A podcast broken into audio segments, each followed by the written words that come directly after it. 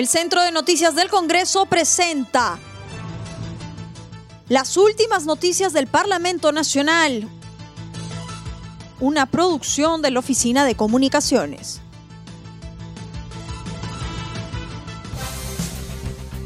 ¿Cómo están amigos? Les saluda Rómulo Vargas. Hoy es martes 16 de marzo del 2021 y estas son las principales noticias del Congreso de la República. Congresistas solicitan reforzar trabajos a un año de la emergencia sanitaria por la COVID-19.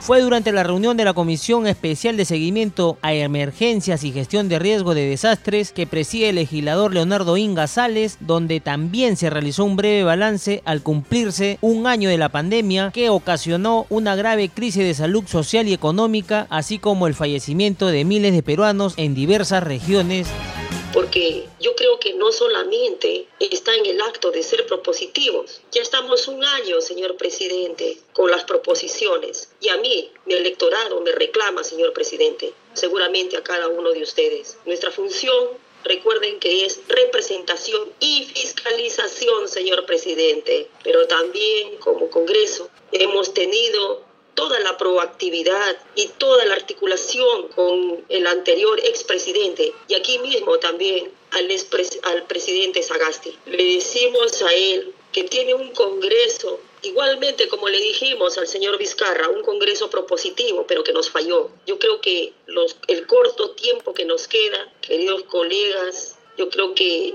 debemos exigir desde esta comisión un show de inversiones en salud. Cuanto antes, señor presidente exhortan a Ejecutivo continuar con programas sociales en favor de sectores más necesitados.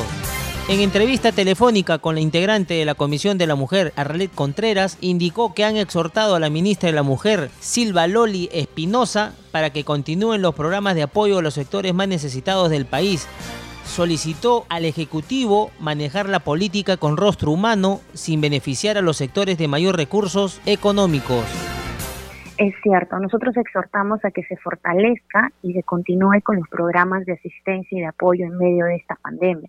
Por ejemplo, las ollas comunes. Las ollas comunes son una respuesta a la necesidad del hambre de la gente, de las familias, en situación eh, de, pobreza, de dificultad. Entonces, el Estado no ha sabido llegar a, estos asentamientos humanos, a estos lugares donde el hambre, el hambre también te mata como el virus. Entonces, es importante también manejar la política con un rostro humano, dejar eh, egoísmos y, e intenciones de beneficiar siempre a los más poderosos o, cosas así. Por ejemplo, esto de, eh, poder brindar eh, los, créditos y, la ayuda económica a grandes empresas es algo que me entiendo mucho, cuando nunca se ha pensado, les han dado las posibilidades a las personas que, los más, que más lo necesitan, a, aquellas personas que buscan eh, su, su ingreso económico de manera diaria.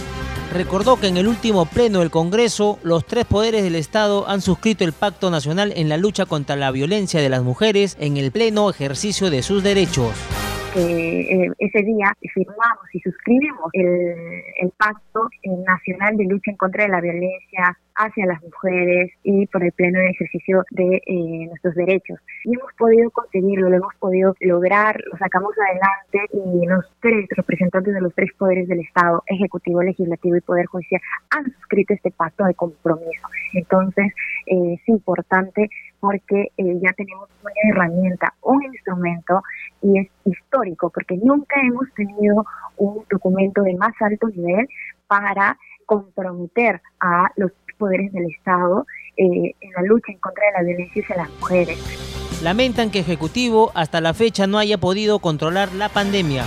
En enlace telefónico con el integrante de la Comisión Especial COVID-19, Axalón Montoya, lamentó que a un año de la pandemia, el gobierno actual y el anterior hayan tomado decisiones equivocadas que no han permitido controlar la pandemia que aqueja al país. Precisó que el colapso de los hospitales, la falta de vacunas y de oxígeno son las necesidades más prioritarias de todos los peruanos no es tan bueno desde el punto de vista del control de la pandemia. Eh, más estamos eh, viendo errores, eh, decisiones que no han dado resultados y sobre todo con este continuismo que nos ha llevado al fracaso del expresidente Vizcarra y actualmente el continuismo del presidente Sagasti.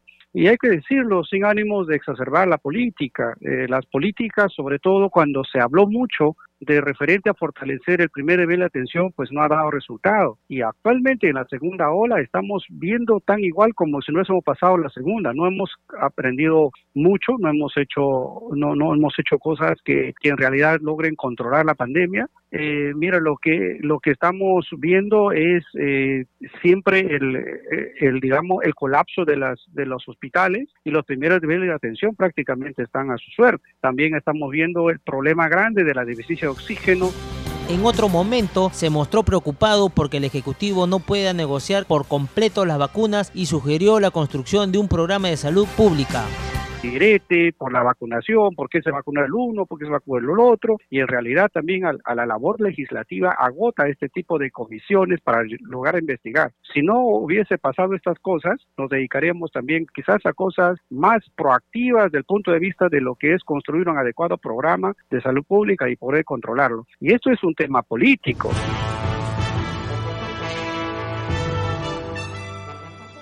El Centro de Noticias del Congreso presentó las últimas noticias del Parlamento Nacional. Una producción de la Oficina de Comunicaciones.